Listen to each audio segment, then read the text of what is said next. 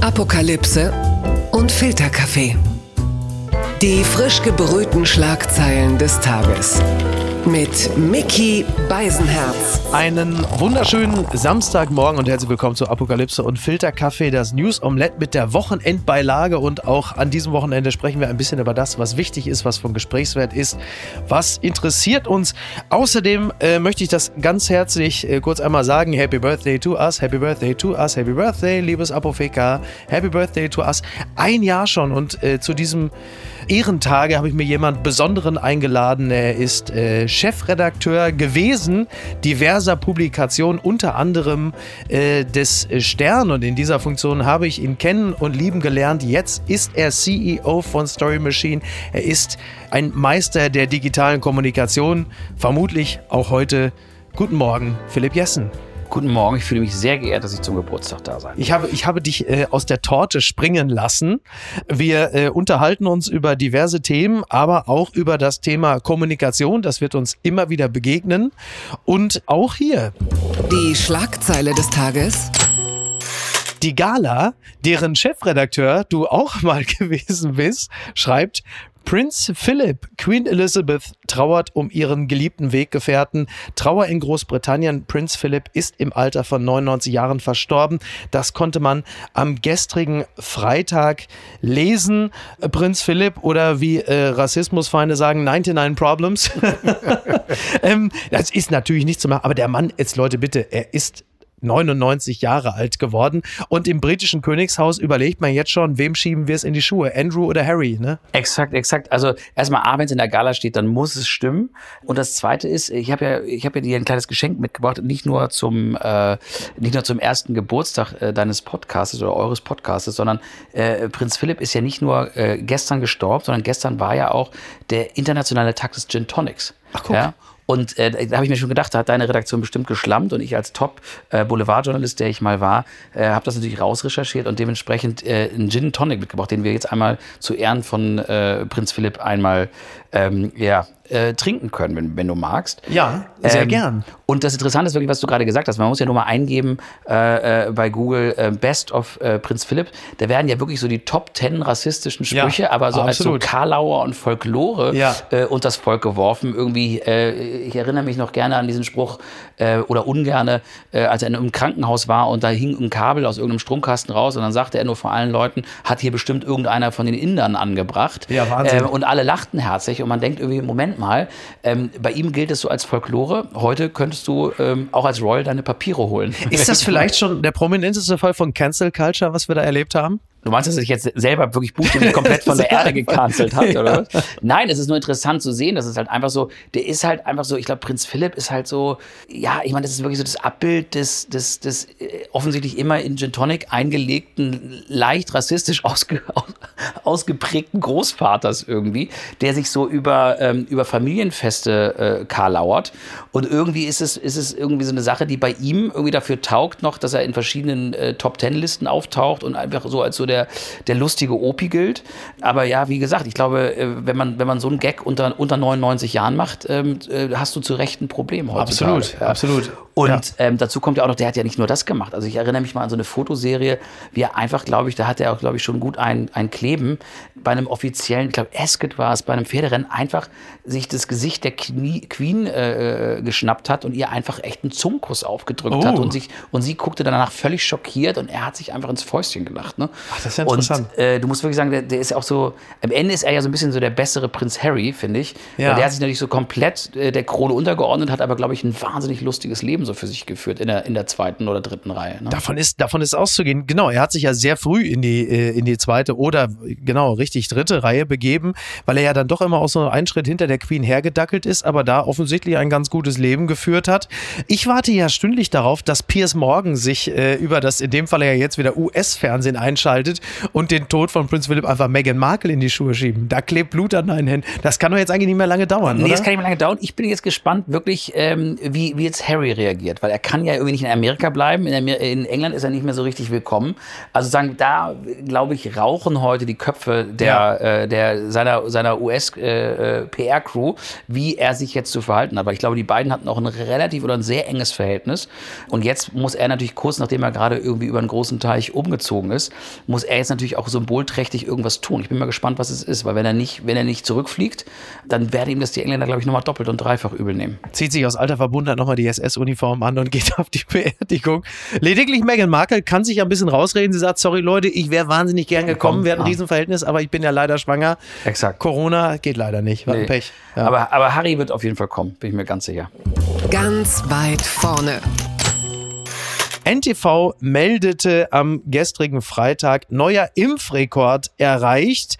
Es war ein äh, bisheriger Tagesrekord. Am Donnerstag wurden äh, 719.000 Impfungen erzielt. In Deutschland, das ist ähm, schon mal deutlich besser als das, was man in den Wochen vorher hat Also ähm, Respekt, berichten können. äh, äh, also Respekt. Ich weiß ist ja nicht wie bei Clubhouse. Ne? Bei Clubhouse muss man ja erstmal so 20 Sekunden sagen, dass einem das total leid tut, dass man jetzt hier so viel Raum einnimmt. Ich kann ja hier ein bisschen ausholen. Ne? Ich darf ja hier aussprechen. Du- ne? Also unbedingt speziell 30 in der. Wochenendausgabe darfst du Und richtig Weil wenn ausholen. du magst, also ich bin ja Geimpfter. ja, Äh, und wenn du Impfling, magst, wie man äh, so schön sagt. Impfling. Ja, ich habe letztens mal jemanden getroffen, der sagte, ja, wenn ihr Geimpfte jetzt Sonderrechte bekommt, was ist denn dann mit uns Geheilten? Weil der hatte mal Mhm. Ach so. Corona. Ich fand nur diesen Begriff, ich bin geheilt, das fand ich auch so was total irre. kurz nach Also, Ostern, so Lazarus-artig. ja, es war wirklich ja. so, ich bin ein besserer Mensch als du. Ich habe Ja. mir das erarbeitet, Ja. die Antikörper. ja, ja. Ja, das stimmt schon, ja, klar. Und ich wurde ja geimpft, äh, weil meine Frau schwanger ist. Und das war wirklich. Ach, das reicht schon? das, also ich, wenn du magst, erzähle ich es einmal kurz. Du siehst mal, du hörst mal Neid raus, der klassische Also Impfneid. ich habe einen sehr lieben Kollegen, Michael Paustian, dem sagte ich, ich habe einen Impftermin. Daraufhin sagte er, ähm, wieso das denn? Wirklich so, ist ein grundlieber Mensch, der einem nicht was neidet. Da guckt er mich ganz böse an und sagt, meine Frau ist schwanger, das weißt du doch. Daraufhin sagt er, ja, dann schwänger ich halt auch irgendeine. und habe ich auch gesagt, naja, wenn du, wenn du meinst. Aber es ist wirklich so, Impfneid ist ein Riesenthema. Ja. Also ähm, äh, ich, ich sage das, also ich halte damit auch nicht hinterm Berg, ich erzähle es Ja. auch jedem. Äh, ich bin übrigens geimpft, lassen Sie mich durch. Ja? Ja. Also äh, nicht mehr, ich bin Arzt, lassen Sie mich durch, ich bin geimpft, lassen Sie mich durch. Ähm, aber es war wirklich eine ganz skurrile, äh, ganz, ganz skurrile Erfahrung, muss ich sagen. Also hier in Hamburg bin ich geimpft worden, auf dem Messezentrum.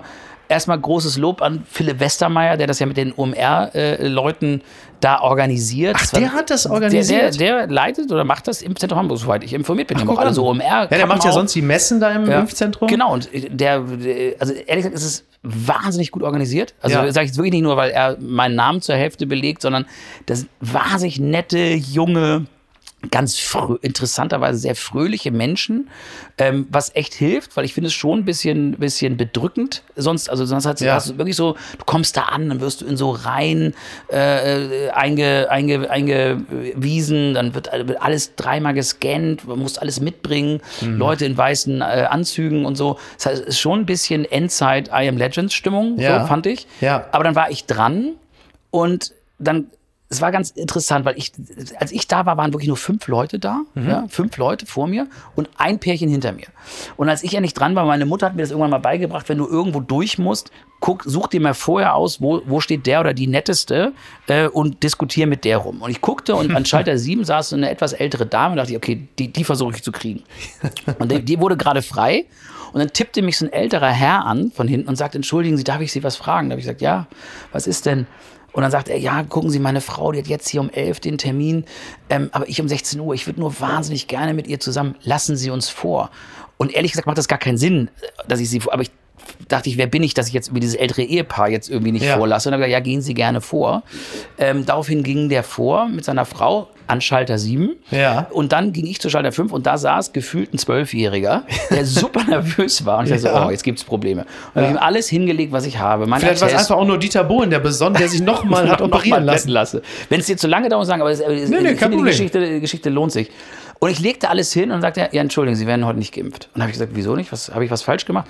Nee, wir, also werdende Väter ist nicht mehr. Und habe ich gesagt, huch, das finde ich aber seltsam, weil ich habe ja einen Termin, und ich habe mich Ja. erkundigt und so. Nee, Und haben Sie vielleicht eine Vorgesetzte oder einen Vorgesetzten? Ja, kam eine sehr nette Vorgesetzte und sagte dann, äh, sagte dann, nee, also können wir leider nicht machen. Und habe ich gesagt, aber ich, ich, ich, können Sie es mir erklären? Weil ich habe Ja. das ja so gelesen, dass das so ist. Äh, nee, aber ist jetzt halt nicht mehr so. Haben Sie noch einen Vorgesetzten und eine Vorgesetzte? Ja. Kam die dritte Person, standen wir da zu dritt, die mir nochmal ganz nett erklärte, warum es nicht geht. Und dann kam eine sehr nette Ärztin vorbeigelaufen und die hörte das so mit einem Ohr mit und blieb stehen und sagte, hä? Seit wann, seit wann impfen wir denn keine werdenden Väter mehr? Ja. Daraufhin drehte sich eine rum und sagte, seit zwei Monaten. Daraufhin sagte sie, stimmt doch gar nicht. Ich impfe Okay. doch den ganzen Tag werdende Väter. Und dann entspann, entspann sich so ein halbes Streitgespräch zwischen diesen Leuten. Und irgendwann merkten die, dass ich da noch stand und irgendwie irritiert zuhörte. Und du warst dann- auch mittlerweile schon in Impfgruppe 1, weil es so und lange dauerte. Ich war, er hat mich schon fast heimlich in die Biontech-Schlange rüber, rüber Ja. geschummelt. Nee, und dann sagten, guckten die mich an, sagten sie, ach komm, geh durch. Und das war wie in so einem Nachtclub, wo du nicht auf der Gästeliste Ja. stehst, dann sagen die, ach komm, was, was soll der Scheiß kommen? Aber das ist doch ein schönes Beispiel für dies, das, was uns äh, in Deutschland äh, sehr häufig und auch völlig zu Recht vorgeworfen wird, der mangelnde Pragmatismus. Da wird ja zehn Minuten darüber diskutiert, ob jemand äh, jetzt berechtigt ist oder nicht, anstatt einfach zu sagen, jetzt stehst du schon mal hier. Am Ende ist es eine geimpfte Person in Deutschland mehr. Klar. Zack. Gleichzeitig muss man natürlich auch sagen, also, also ich muss wirklich mal sagen, die Leute waren wahnsinnig freundlich, wahnsinnig aufgeräumt und du merkst halt auch, wie schwierig das für sie ist. Ne? Also 20 Minuten nachdem ich geimpft worden war, glaube ich, kam diese Meldung, dass AstraZeneca zurückgezogen wird. Ja. Und das Absurde so, war, ich bin okay. am nächsten Tag wurde meine Schwiegermutter geimpft und meine Schwiegermutter ist natürlich deutlich älter als ich und fragte mich dann, obwohl ich heftigste Nebenwirkungen hatte, muss ich auch nochmal sagen, fragte mich dann, ob ich netterweise sie begleiten würde, weil ich ja schon Du mal bist mit AstraZeneca geimpft. AstraZeneca. Ja, und die Angst äh, läuft immer mit. Nee, also äh, ich fand's, ich, ich muss sagen, ich fand's so ein bisschen, also ich fand die wirklich, die haben es allem alles vernünftig erklärt und so weiter und so fort. Aber wenn du es gerade dir ins System schießt Mhm. ne, und dann merkst du wirklich sofort, oh, dir wird flau im Magen, du hast Kopfschmerzen und so. Und dann kommt so die Meldung irgendwie, Mhm. ähm, wird zurückgezogen. Also es war jetzt nicht der happy, glücklichste Tag meines Lebens, muss ich wirklich Du sagen. bist ja jetzt Kommunikationsexperte. Du Ja. hast ja natürlich mitbekommen, was Ja. da rund um AstraZeneca so gelaufen ist. Wenn man sich jetzt vorstellt, du hast die Bundesregierung, die nun ähm, äh, wahrscheinlich auch nicht für 2,50 Euro äh, große Impfkampagnen äh, fährt und bezahlt. Und hast du zeitgleich den äh, Innenminister, der sagt, äh, Nee, Leute, ich lasse mir das nicht spritzen. Plus Markus Söder, der sagt, wer sich traut, der Ja. soll's nehmen. Kriegt man sowas wieder eingefangen? Also ich, ich kann es ganz praktisch sagen, du kriegst es halt, ich glaube, du kriegst es halt nicht mehr eingefangen in dem Fall, weil wenn dann auch noch sozusagen äh, irgendwie genau an dem Tag, an dem es zurückgezogen wird, noch die Meldung kommt, jetzt wird auch noch der Name geändert, hast du nicht Ja. auch wieder das Gefühl, es Wobei soll man ja fairerweise sagen muss, AstraZeneca ist der Hersteller. Ja. Das andere, die, die, ich habe es übrigens Ja. wie jeder andere auch wieder vergessen, wie das Ding jetzt im Detail heißt. Aber das muss man fairerweise dazu sagen. Ja, die Firma ist- bleibt dieselbe, aber Leuten ja klar. kommt halt was anderes an in dem Fall. Genau. Und ich muss auch sagen, ich war, wie gesagt, am nächsten Tag mit meiner Schwiegermutter da und da war es komplett leer. Ja. Da war es komplett leer und ich sollte ihr halt, ich habe mich da echt hingeschleppt, weil es mir wirklich dreckig ging. Und habe ich ihr das halt alles äh, gezeigt und dann kamen wir sofort dran. Und dann sagte, sagte die Frau, die Ärztin, äh, das war eine andere, sie sagte dann ganz empathisch zu meiner Schwiegermutter, Sie wissen, welchen Impfstoff wir hier heute verimpfen. AstraZeneca, so ganz langsam. Donnerhall, ja, wie so Blitze. Pause. Und sagte sie, machen Sie sich keine Sorgen, das ist ein ganz, ganz vernünftiger Impfstoff. Und um das zu verstärken, habe ich dann von hinten gesagt, ich wurde gestern auch damit geimpft. Daraufhin riss sie ihre Augen auf, weil sie so, oh Gott, nee, an ihrer Stelle hätte ich es nicht gemacht. Achso, wirklich? Ja, und ich dachte so, was ist denn jetzt hier los? Also es war wirklich, äh, also die Kommunikation, ich habe ja witzigerweise letztens mal, äh, ich glaube, ich weiß gar nicht, ob das Felix Lobrecht war, irgendjemand sagte, er findet schon allein den Namen scheiße. Mhm. Es müsste zumindest AstraZeneca 3000 heißen, da habe ich sehr drüber gelacht, weil ich das auch... Ähm, Ja. Weil ich das nachvollziehen kann. Aber die sagen, kommunikativ ist da äh, nun mehr als alles schiefgelaufen, was, was, was schieflaufen kann. Ne? Also erst nu, nur äh, unter 60-Jährige, dann nur über 65-Jährige. Also, wer also eigentlich dürfen theoretisch, wenn man der Kommunikation folgt, eigentlich nur noch 60- bis 65-Jährige diesen Stoff nehmen. Richtig. Äh, und da ist man auch nicht so sicher, ob es richtig funktioniert. Das ist schon hochgradig bitter. Und ich, hab, ich kann nur sagen, ich habe dann auch, da hat, ist meine alte Journalistenseele wieder, äh, hat sich dann nach oben gekämpft, weil ich dann auch die Frau fragte, ist es hier immer so leer wie jetzt? Oder hat das was mit der News von gestern zu tun? Dann meinte sie, nee, wir hatten super viele Heimgänger. Und meinte ich, was sind denn Heimgänger? Und dann sagte sie, Heimgänger sind Leute, die, wir, die fragen, womit werde ich geimpft? AstraZeneca. Und die sagen dann, tschüss, kommen ein anderes Mal wieder. Also das hatten sie schon, das war schon heftig. Andererseits hast du natürlich in NRW auch, glaube ich, äh, freie Impftermine gehabt. Da sind irgendwie 64.000 Leute irgendwie aufgeschlagen. Ne? Also Ja. ich, ich erlebe das in meinem privaten Umfeld, dass die Leute trotzdem sagen, ey, wenn ich, wenn ich eine Dose AstraZeneca bekommen könnte, würde ich es nehmen. Und Sputnik auch. Sowas kann man sich nicht ausdenken. Haare weiß gefärbt. Junge Männer in Mexiko erschleichen sich Corona-Impfung. Das schreibt der Spiegel. In Mexiko sind zwei Männer im Alter von 30 und 35 Jahren festgenommen worden. Sie hatten ein deutlich höheres Alter vorgetäuscht und deshalb Corona-Impfung bekommen. Also das heißt, sie mussten nicht äh, äh, Vater werden, sondern sie haben sich einfach die Haare weiß gefärbt und haben sich als alte Leute rausgegeben. Die waren dann auch entsprechend hinter so Masken und Plastikvisieren. Also ist auch nicht so aufgefallen. Äh, irgendwann kam es dann doch raus.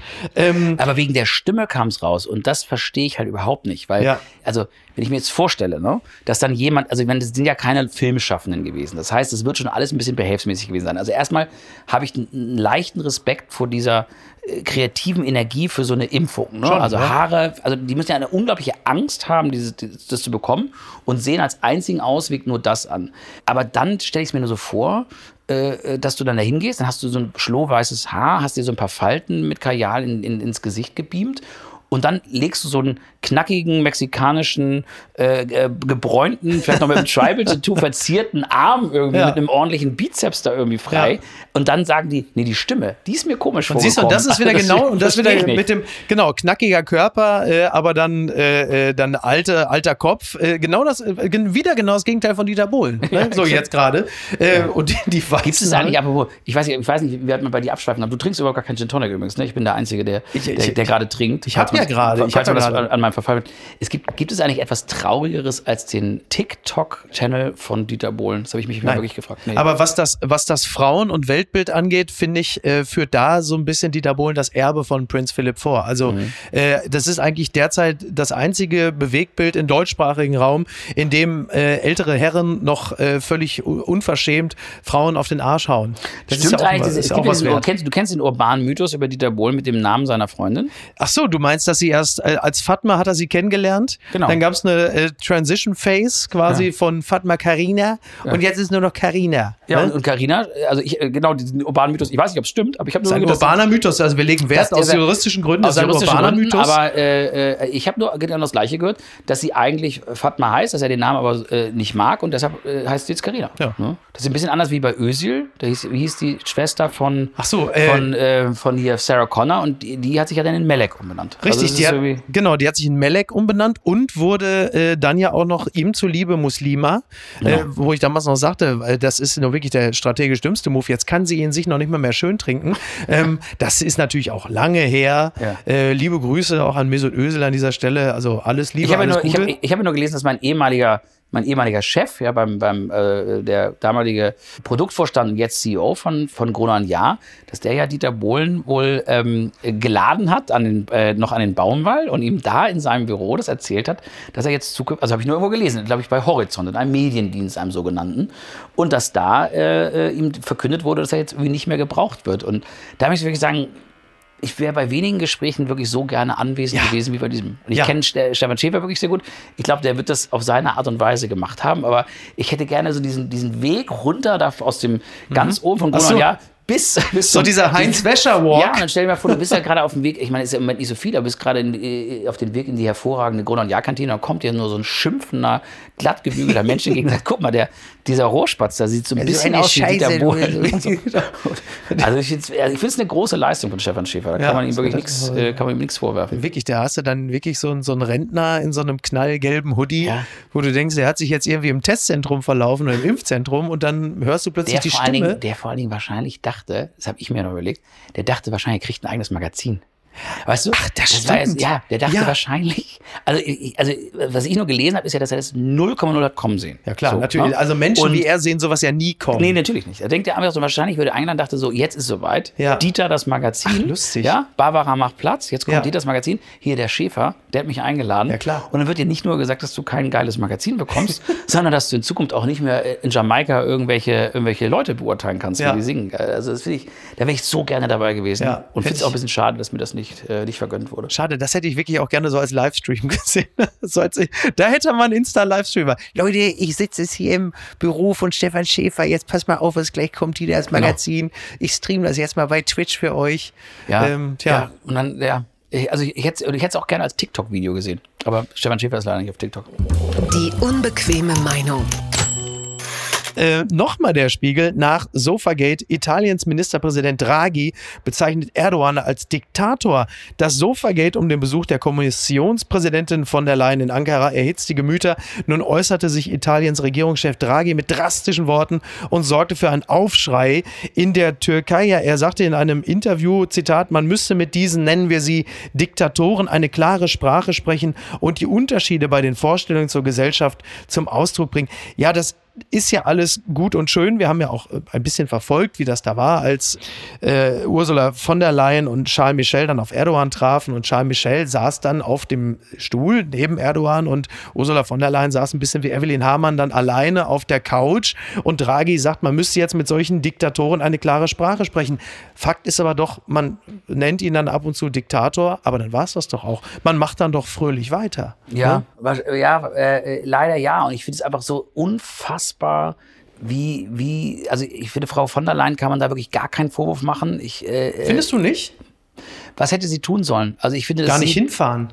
Ja, okay, okay, also reden wir jetzt darüber sozusagen, wie du insgesamt mit Leuten umgehst. Das geht natürlich auch mit den ganzen, äh, mit den ganzen Abkommen, die es ja bekannterweise irgendwie zwischen der EU und zwischen äh, Türkei ja. geht, einfach den, den, den Dialog. Es gibt kein so, richtiges Sitzen im Falschen. Ja, aber ich muss ganz ehrlich sagen, ich finde nur sozusagen, auf welcher Klaviatur man sich da aus hat auskontern lassen. Und da meine ich ausdrücklich nicht Frau von der Leyen, weil ich glaube, die hat wirklich die einzige, die mit, mit, mit einer Härte und auch mit einem, mit, einem, mit einem Anstand diese Situation irgendwie ertragen hat und es irgendwie nicht hat explodieren lassen. Was ich irre finde, ist natürlich erstmal einfach A, dass sich die, äh, äh, dass sich die Leute, die um, sich um das Protokoll kümmern auf EU-Seite, haben irgendwie davon abhalten lassen, dass sie sich den Raum vorher nicht mhm. angucken mhm. dürfen, weil der zu nah an Erdogans Büro sei. Also dass das, ne? ja. dass das ein Argument ist, finde ich auch spannend. Auch aus kommunikativer Sicht ja, wieder. Ne? Dann finde ich wirklich diesen, diesen Stechschritt, den Charles Michel da irgendwie Richtung dieses, dieses Stuhls gemacht hat. Und ja. das ist ehrlich gesagt der, die Person, der ich halt auch ein logischerweise einen Vorwurf machen würde, weil dass der in der Situation nicht geschaltet hat und merkt, wie er instrumentalisiert Der hat sich ja noch, der hat ja die Beine auch noch schön ausgestreckt. Und dass der nicht sich entweder A auf das Sofa gesetzt hat oder den Platz genau. äh, gewechselt hätte mit einer, mit, einer, mit einer vernünftigen Geste, das wäre so klug gewesen. Aber da mhm. merkst du halt einfach, es gibt es ist ein unglaublicher Druck in so einer Situation, auch nichts falsch zu machen. Aber ich glaube, sozusagen von bestimmten Leuten sollte man das erwarten. Ja? Und dass Erdogan natürlich da wieder das ist, ein, das ist äh, kommunikativ für seine Target Group, für seine Peer Group natürlich wieder äh, etwas gemacht hat, wofür sie ihn irgendwie feiern. Ähm, und das natürlich ein ganz klar provozierter Eklat war. Und das ist ja nur so eine dumpfe, asoziale Männlichkeit, muss man sagen. Das kennen wir ja. Wir kennen ja auch von, von Putin, der seinen Hund da durchlaufen lässt, obwohl er weiß, ne? dass ja. äh, Angela Merkel Angst vor Hunden hat. Oder äh, George W. Bush, der mal Merkel von hinten eine Rückenmassage verpasst hat. Und dieses Foto, an das erinnern wir uns auch noch. Das, das ist so, das ist so dumm, es ist so, mhm. es ist so alt, äh, her herrenartig. Aber, aber funktioniert so natürlich bei der eigenen Zielgruppe funktioniert bei der eigenen Zielgruppe ist natürlich, die lachen sich natürlich jetzt weg. Und das genau. ist einfach so, das ist natürlich eine ganz klare Machtdemonstration und eine Herabwürdigung der Person von allein, der, der, der EU, von Frauen im Allgemeinen. Und äh, ist natürlich einfach total Wasser auf die Mühlen. Und dass man da keine kluge, kreative, schnelle Reaktion irgendwie provoziert und sich da so leicht vorführen lässt, ja, finde ich schon bitter. Das ist, da haben sie wirklich eine Chance äh, mhm. liegen ja. lassen, weil da hätte Charles Michel wäre ein leichtes, also klar, ja. im Nachhinein äh, von außen kann man es immer besser kommentieren, aber es wäre natürlich ein leichtes gewesen zu sagen, pass auf, Erdogan, wir in Europa haben ein anderes Verständnis vom äh, Miteinander, auch zwischen Männern und Frauen. Ich setze mich jetzt einfach neben Ursula von der Leyen oder find, du besorgst einen Stuhl. Ne? Ich, ja, genau, genau. Hier fehlt ein Stuhl. Das ja. wäre der Satz alleine nur. Und das ist so, natürlich ist es im Nachhinein immer leicht, aber ich erwarte das von diesen Leuten. Und ja. ich da mal sage ich so, Frau von der Leyen stand dort, hat M gesagt und hat sich hingesetzt und hat das ertragen. So. Mhm. Und dass ihr das zugemutet worden ist, finde ich schon, finde ich schon bemerkenswert. Aber es gibt halt etwas, natürlich, ich finde trotz dessen, natürlich ist es ein autokratisches äh, Regime und, äh, und Erdogan hat genau die Tendenzen, die, die, die Draghi ihm unterstellt hat. Gleichzeitig ist es so, natürlich äh, aus Sachzwängen und auch insgesamt muss natürlich der Dialog aufrechterhalten werden. Wir leben nicht in einer Welt, wo du, wo du keinen Dialog mit, mit der, äh, äh als Europa mit der Türkei führen kannst.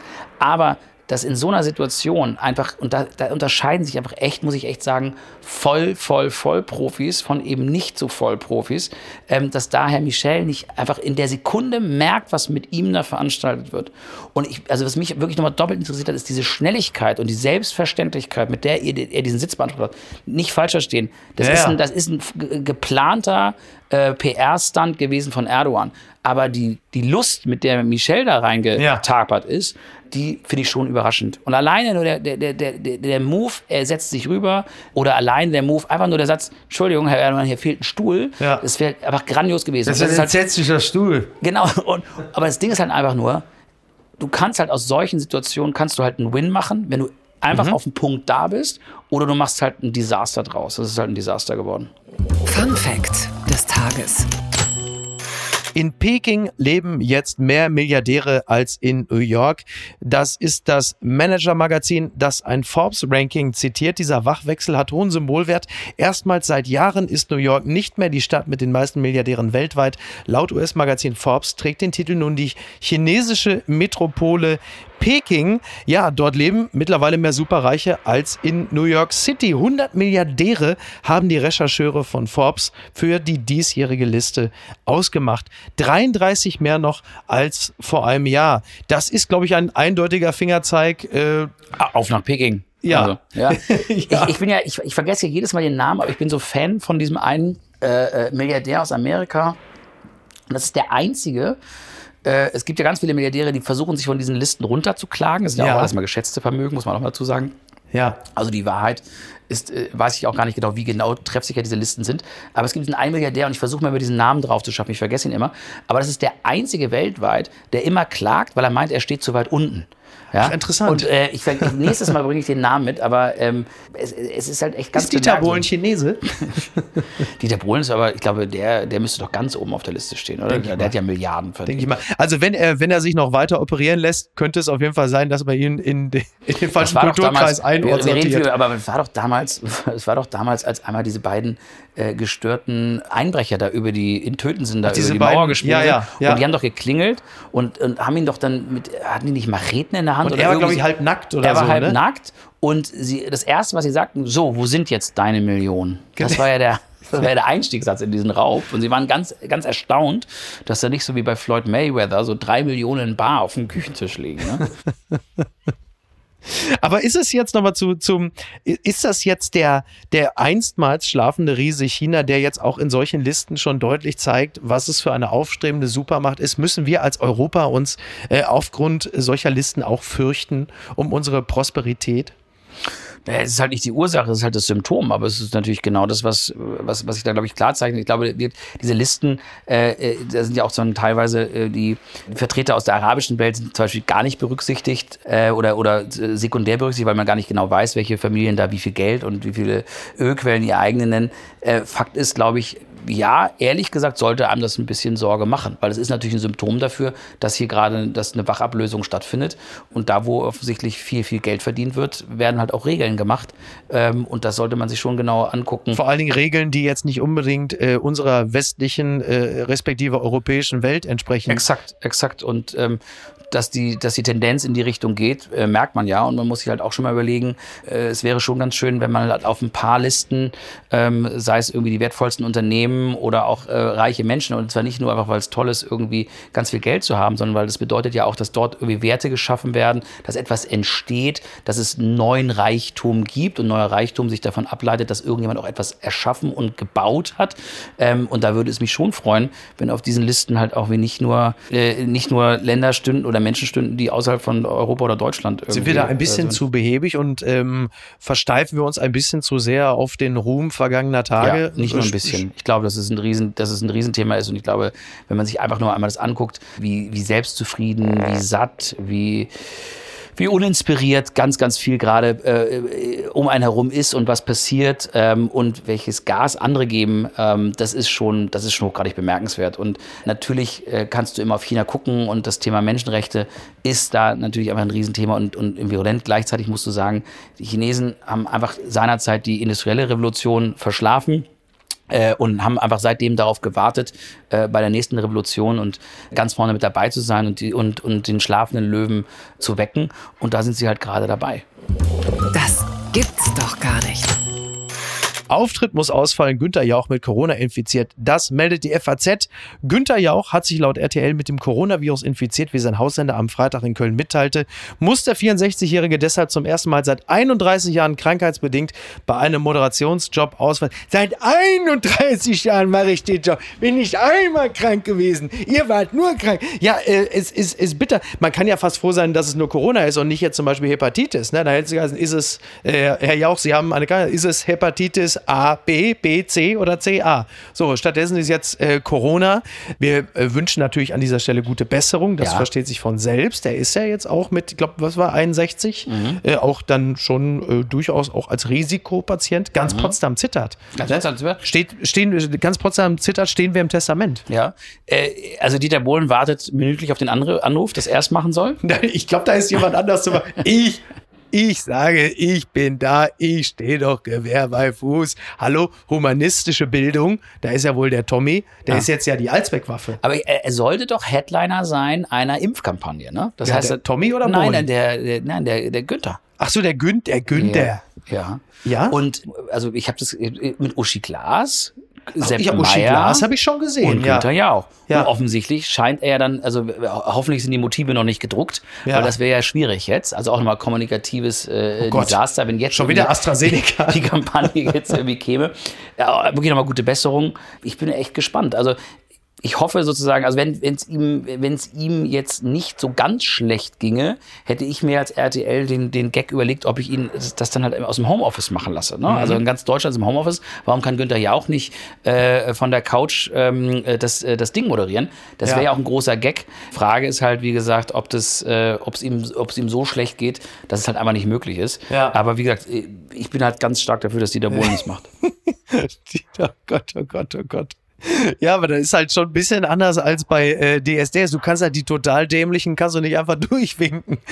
Nur weil sie irgendwie eine, eine interessante Krankheits- oder Schicksalsgeschichte zu erzählen Ja, du haben. kannst sie Oder auch nicht, vor allem, knappe kannst sie auch nicht anschreien, du kannst sie auch nicht anschreien die ganze Zeit, kannst nicht dumme Sprüche machen und Problem ist halt auch, wenn du selber keine Antwort kennst, ne? Das ist dann einfach so, Das ist- es ist so schwer, irgendwie Hinweise zu geben, wenn du es selber irgendwie nicht weißt. Gucken mal, wer da spricht.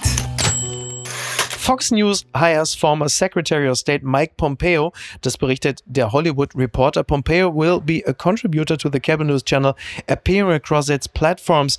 Das ist natürlich eine Riesenüberraschung, dass der ehemalige äh, Trumpsche Außenminister Pompeo jetzt zu Fox News. Das ist so überraschend, als würde Gerd Schröder jetzt Anchor bei Russia Today. Also ich sage immer eins.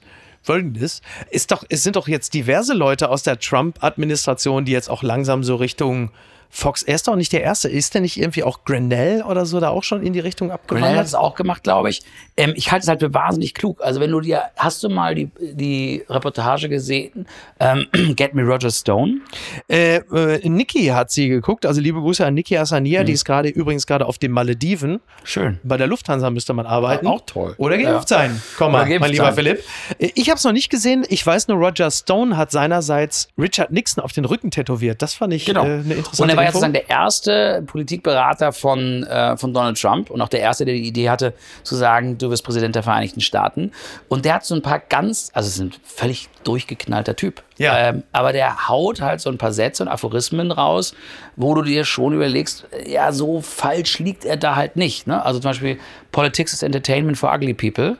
Ähm, fand, ich, fand ich ganz bezeichnend. Er sagt Ja. natürlich auch, so, er sagt, ein ganz großer äh, Grund dafür, dass Donald Trump auch äh, äh, präsidial auch bei den Leuten schon im Kopf war, war, weil er halt mit seinem Millionen-Quotenerfolg The Apprentice halt immer in einem riesigen Ledersessel hinter einem großen Schreibtisch saß Mhm. Ja. und den Leuten gepredigt hat. Und er sagte Ja. so, das war über Jahre hinweg, haben sie den so abgespeichert.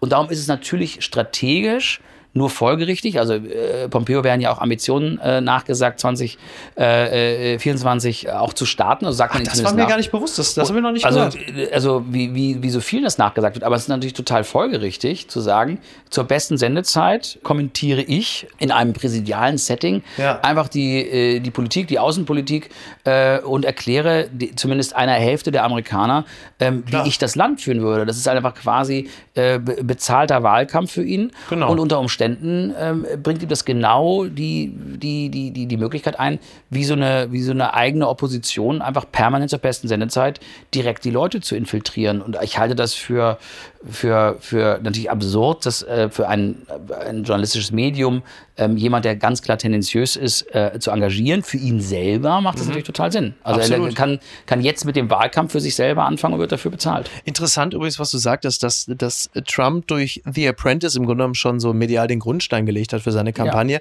Ein bisschen so ist es ja auch, dass nicht wenige äh, behaupten, ich würde mich dem anschließen, dass damals der Präsident in der Serie 24, der schwarz gewesen ist, auch ein bisschen den gedanklichen Spielraum geweitet hat für ein Amerika, sich vorstellen zu können, dass es einen schwarzen US-Präsidenten gibt, dass also das Fernsehen, die Popkultur da diesen Weg überhaupt erst geebnet hat. Hundertprozentig ist es so, weil es ist einfach schon mal gesehen. Es ist nichts Neues mehr. Es ist keine Veränderung, die dich irgendwie nervös macht.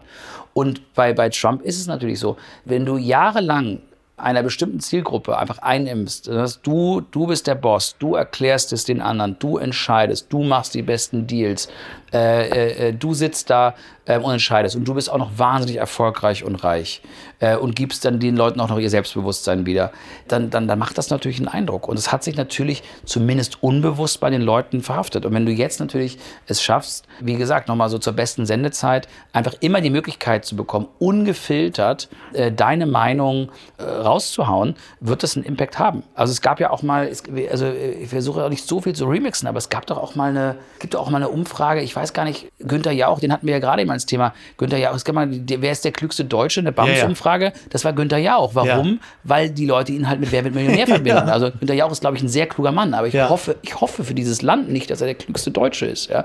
Und ich glaube auch, dass es doch auch mal die Idee, äh, auch mal äh, die Frage gab, würden Sie Günther Jauch zum Bundeskanzler wählen? das waren auch nicht wenige. so, das, das meine ich so. Das hat natürlich einfach einen Impact auf die Leute. Papala Paparazzi. VIP.de schreibt, Hailey Bieber entschuldigt sich öffentlich, weil sie Kellnerin schlecht behandelt hat. Sie zeigt Reue für früheres Verhalten. Ja, es gibt eine äh, Kellnerin namens Julia Carolan und die hat einen ähm, TikTok-Account. Natürlich mhm. hat sie einen TikTok-Account. Und sie hat in einem angesagten New Yorker VIP-Restaurant gearbeitet und erzählt auf diesem TikTok-Account halt sehr unverblümt, wie denn die äh, Leute so gewesen sind, die sie bedient hat. Zum Beispiel Kylie Jenner, Bella, Gigi Hadid, Beyoncé Beyoncé und halt eben auch besagte Hailey Bieber. Und die hat nur 3,5 von 10 Punkten bekommen, da sie offensichtlich nicht besonders nett gewesen ist, schlechte Vibes verbreitet hat. Und das hat sie auf dem TikTok-Account erzählt. Und daraufhin hat Hailey Bieber dann reagiert und natürlich sich öffentlich entschuldigt, dass sie an sich arbeiten muss, dass auch sie noch lernt und besser werden möchte. Und das ist die Welt, in der wir jetzt leben, in der man als Star noch nicht mal mehr Servicepersonal beschissen behandeln kann. Ne? Ja. Das, in der man plötzlich anständig sein muss. Wo sind wir hingekommen, Philipp? Was, was, ich sehe das auch auf TikTok. Ich sehe das auch immer auf TikTok, aber beziehungsweise sie ist ja nicht die Einzige, sondern es gibt ja wirklich so viele, die sagen so, uh, I, I, rate the celebrities I served. Das gibt es ja ganz, ganz häufig. Ja. Also ich glaube das sofort, dass, also einfach nur aus der Distanz, dass Justin Bieber und, und ich, ich war ja mal Chefredakteur der Bravo, da habe ich auch mal Justin Bieber kennengelernt ja. übrigens. Ähm, und da musste ich ihn erleben. Und ich glaubte sofort, dass die, ähm, dass die sich in so einem Restaurant äh, wieder beschrieben benehmen. Das Interessante ist, dass es ja eher eine deutsche Eigenschaft ist. Also dieses es als schick zu empfinden, Personal schlecht zu behandeln. Meinst du, das ist was Deutsches, ja? Ich finde das schon so. Also meine Frau hat ja ein Restaurant, äh, da sind natürlich die meisten Leute ganz hervorragend, aber es ist schon, ich finde schon so dieses Gefühl, irgendwie, ja, Servicepersonal schlecht zu behandeln, was natürlich unterirdisch ist, aber ich habe manchmal das Gefühl, dass es schon in einigen Bereichen irgendwie den Leuten, das, oder einige Leute gerade in Deutschland das Gefühl haben, dass das, das, das zeigt irgendwie eine, eine Schickheit. Ja? Und in Amerika ist es eigentlich eher anders, darum wundert wunderte mich das. In Amerika ist ja eigentlich eher so, dass du deinen Status halt auch darüber zeigst, wie du tippst. Ne? Also mhm, ja. und alleine schon, es ist ja nichts leichter, als als Celebrity in Amerika eine geile Geschichte zu generieren, indem du, äh, und, und da, da wird auch noch eine ganz andere Form äh, von Geld verdient. Ne? Also wenn wir hier von Töten sind und ein paar Millionen sprechen, Justin Bieber hat halt ein paar hundert Millionen ja. äh, auf dem Konto. Ja. Und wenn ich an seiner Stelle wäre, äh, dann würde ich, wenn ich bei McDonalds zwei, zwei Big Macs bestelle, äh, würde ich dem Typen 1000 Dollar geben. Das ist so wie, wenn ich 5 Dollar, 5 Euro ja. Trinkgeld gebe. Aber ich weiß ganz genau, dass der Typ das fotografiert auf Social Media stellt und ich am nächsten Tag zehn nette Geschichten habe. Das heißt, rein aus Eigennutz, ja, müssten sie es anders machen.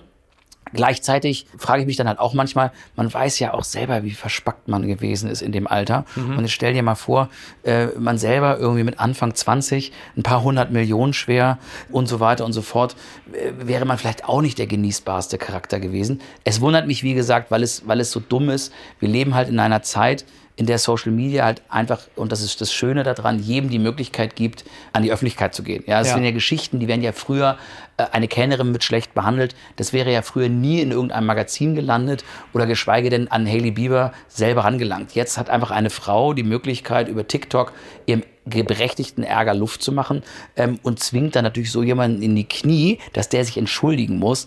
Das finde ich schon Irre äh, hat, ne? hat, hat auch was Schönes irgendwie. Es hat was, genau, es hat was Mhm. Schönes, weil es natürlich eine viel größere Durchlässigkeit gibt und auch Transparenz. Das ist sehr positiv. Äh, andererseits ist es natürlich, theoretisch kann es auch natürlich eine komplett erfundene Geschichte sein, die dann aber ihrerseits so eine, eine Wirkmacht entfaltet, dass ein Prominenter das Gefühl hat, er muss darauf oder sie muss darauf reagieren. Das ist definitiv die Downside, aber es gibt halt einfach wahnsinnig, also äh, ich glaube, in der Sekunde, wo sie sich entschuldigt, muss man ganz ehrlich sagen, äh, dann scheint, äh, scheint Ja. sie ja schon mal ein schlechtes Gewissen zu haben.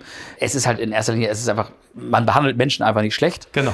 Das Das, sagt ja eins, immer ähm, ganz viel tatsächlich auch über, über Mitprominente aus oder Ja. über Prominente, je nachdem, in welchem Umfeld man sich befindet. Weil wenn jetzt zu dir oder mir Ja. oder so äh, ein Mario Barth nett ist oder wer auch immer, dann hat das nur bedingt Aussagekraft, da wir in der Regel sich jetzt nicht unter der Augenhöhe sind. Ja. Aber wie Weisungsgebundene oder halt Ja. eben auch Servicepersonal behandelt wird, das ist dann natürlich sehr, sehr verräterisch und da wird es dann sehr schnell schäbig. Ja, Interessant exakt. übrigens auch in einem Porträt ähm, von Markus Feldenkirchen über Friedrich Merz Mhm. lassen sich auch solche Dinge rauslesen. Also äh, es gibt noch ein paar Dinge off the record, aber es gibt halt auch etwas, was dem Porträt zu entnehmen ist, wo dann Friedrich Merz dann, ich komme in ein Restaurant, dann sagt irgendwie die Kellnerin, ja, Herr Merz, äh, äh, wir brauchen noch äh, vier Minuten. Sie haben eine. So, weißt du, dann, so, dann denkst du, ah, Ja. ey.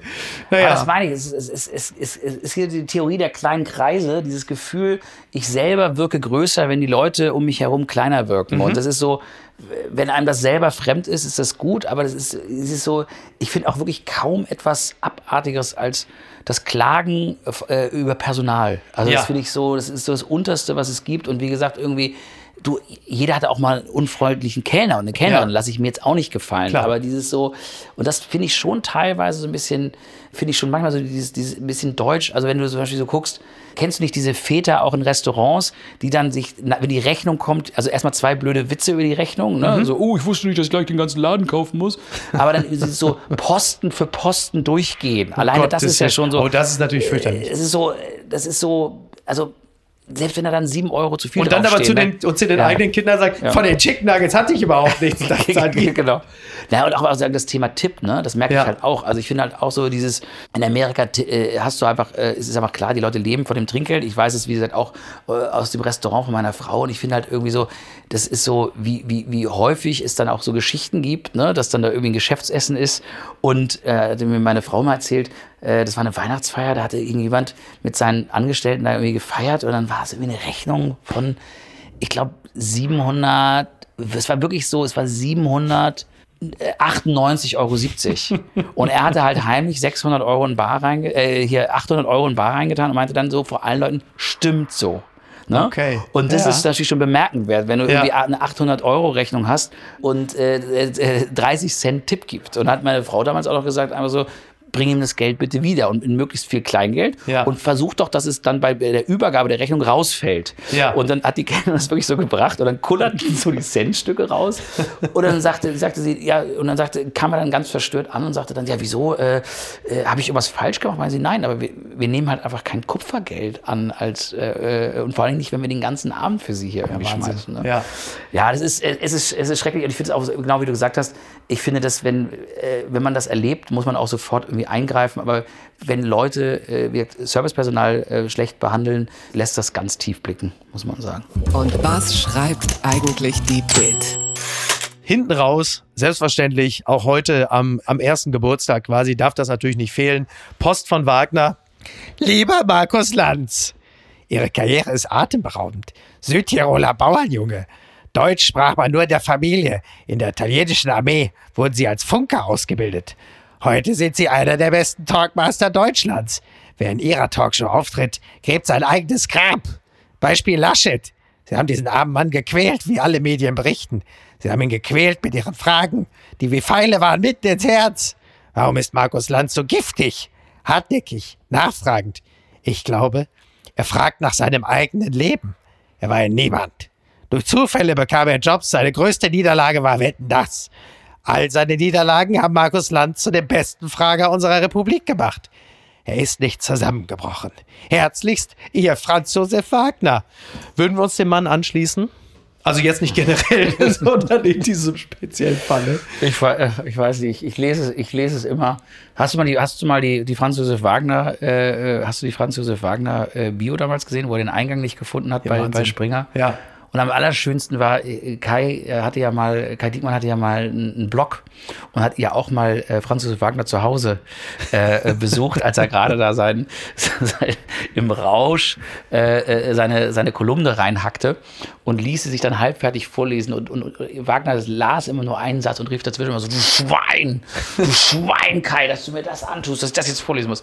Ich finde es halt einfach, also ich, es ist halt, so fern von einem nur, wie man es wie man's hat. Aber man muss wirklich sagen, es ist, es, ist, es ist ein Klischee. Aber man schafft es ja, ich meine, man schafft es, er schafft es immer wieder, dass man es liest. Ich Ja, kenne ja. keinen Kolumnisten, der, über den man sich, ähm, über den man sich so aufregen kann. Und was mir auch noch bei einfällt dabei ist, äh, ähm, es gab mal ein sehr schönes Porträt über Franz Josef Wagner. Ich glaube, in der Park Avenue stand das und das begann mit dem Satz, die Ohren von Franz Josef Wagner haben Schuhgröße 34. Das ist aber das ein stimmt aber wirklich so. Und ich habe mich, Ja. ich hab mich nur einmal, ich glaube, er hat mich mit irgendwem verwechselt. Mein Schwiegervater übrigens, hat früher mit ihm immer gepokert, hat er mir mal erzählt. Und hat mir erzählt, Franz Josef Wagner war ein super Pokerspieler. Und er konnte gar nicht pokern. Man musste aber immer nur abwarten, bis Franz Josef Wagner so besoffen war, dass er halt alles alle Kohle verloren hat. Und er meinte, der schuldet mir heute noch 5000 Mark, aber das ist egal, weil der hat so viel verloren. Wahnsinn. Ähm, nein, aber ähm, ähm, Franz Josef Wagner, ich muss sagen, ich, ich lese es immer, ich stimme nie mit, damit überein. Mhm. Ja. Aber ähm, er, er trifft halt einen Sound, der, der was mit dir macht. Also mir Ja. fällt kein anderer, äh, also mir fällt kein anderer äh, äh, Kolumnist? Kolumnist, so, Ja. ja, äh, Kolumnist ein, äh, den ich wirklich täglich lese. Das muss ich echt sagen. Hm. Ja, der, so. und, und muss ich ganz ehrlich sagen, wo ich mich an so viele Sätze erinnere. Ja, das und stimmt. so viele Kolumnen. Ja, das also so, ist halt mit Annette Schawan immer noch da. Sie Ja. mögen wahrscheinlich auch Ziegenkäse. Ja, oder Ein Vorwurf, der bis heute äh, schwer im Raume steht. Ja, oder auch irgendwie ähm, über, an die deutsche Nationalmannschaft, wo er über das Hotelzimmer redete und darüber redete, dass die ja in Fünf-Sterne-Hotels wohnen und sie müssten, und in Fünf-Sterne-Betten würde man nicht furzen. Und sie, sie müssen endlich wieder in Betten schlafen, äh, wo man reinfurzen kann. Das ist doch, ja. ja, ja. Das wäre so, Ja. da muss man mal Was auf Deutsch kommen. natürlich bedeutet, mehr Rubesch-Wagen. Ne? Genau. Aber ja. Ich bin sehr froh, dass du mich nicht über Fußball irgendwas gefragt hast. Ja, das äh, bin, ich, äh, bin ich umgangen. Das mache ich dann aber, wenn du das nächste Mal wieder zu Gast bist. Mein lieber Sehr Philipp, gern. ich bedanke mich ganz herzlich bei dir. Du hast äh, mir und uns ein schönes Geburtstagsgeschenk bereitet. Sehr gern. Und äh, ich wünsche dir und allen äh, ein schönes Wochenende. Und dann hören wir uns in der Ausgabe am Montag wieder mit Jakob Lund. Philipp, auf, auf bald. Vielen, vielen Dank auf für die bald. Äh, ich, ich hoffe, dass deine Impfung äh, weiter äh, so gut anschlägt und äh, alles Gute. Bis bald. Bis Ciao. dahin. Tschüss, tschüss. Apokalypse und Filtercafé ist eine Studio Bummens Produktion mit freundlicher Unterstützung der Florida Entertainment. Redaktion Niki Hassania. Produktion Laura Pohl. Ton und Schnitt Niki Franking. Neue Episoden gibt es jede Woche montags, mittwochs und freitags, überall, wo es Podcasts gibt. Stimme der Vernunft und unerreicht gute Sprecherin der Rubriken Bettina Rust.